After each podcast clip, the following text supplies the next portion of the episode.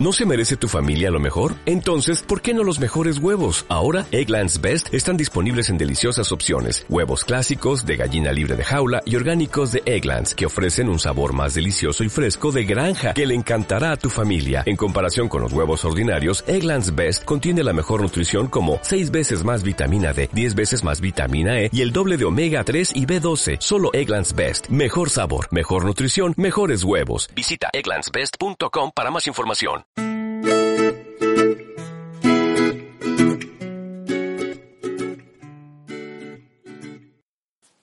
Muy buenos días, tardes y noches, queridos hermanos y hermanas.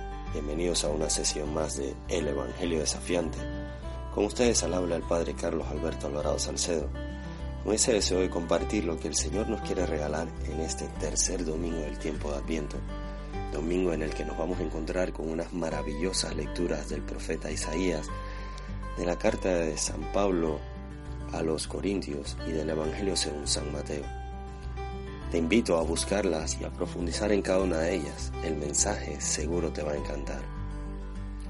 Muy bien. Me voy a detener sobre todo en las dos partes del Evangelio. Jesús, por una parte, se retira. Jesús es un ser humano como tú y como yo, es el Hijo de Dios, es igual a nosotros excepto en el pecado. Y frente a las situaciones que va viviendo, frente a las crisis, frente a los dolores, frente a las noticias, también siente, sufre. Por eso se retira, porque ha escuchado lo que le ha pasado a su primo Juan, y eso le causa dolor.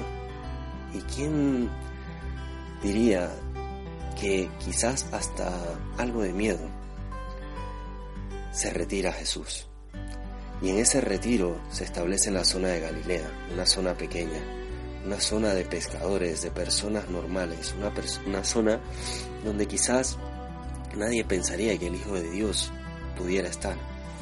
Y ahí comienza su ministerio también, predicando la conversión. ¿Y qué significa la conversión? Miremos a San Pablo en la carta a los Corintios. La conversión significa en primer lugar amar y dejarse amar.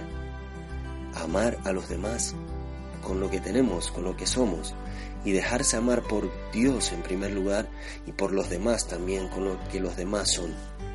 La conversión también significa salir de la zona de comodidad, salir de nuestras seguridades, salir de nuestra tranquilidad, salir e ir al mundo.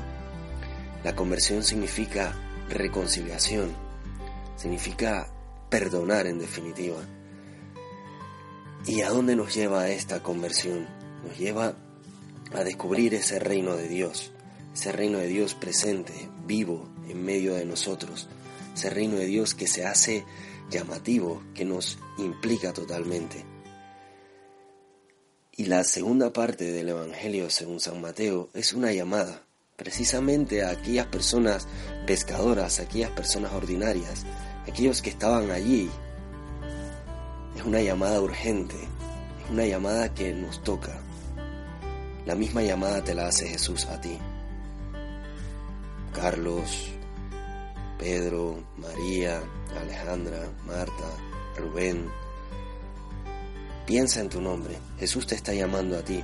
Te está llamando con elocuencia, te está llamando con urgencia, te está llamando porque quiere que tú seas parte de ese reino de Dios. Quiere que tú también seas sus manos, seas su boca, seas sus ojos, seas todo. Te llama a ti y te llama a amar desde un amor que lo transforma todo. Te invito a descubrir todas estas realidades. Te invito a dejarte amar y amar. Te invito a perdonar. Te invito a entregar tu vida. Merece la pena. Espero compartas este Evangelio desafiante en distintos lugares y será hasta la próxima. Muchas gracias.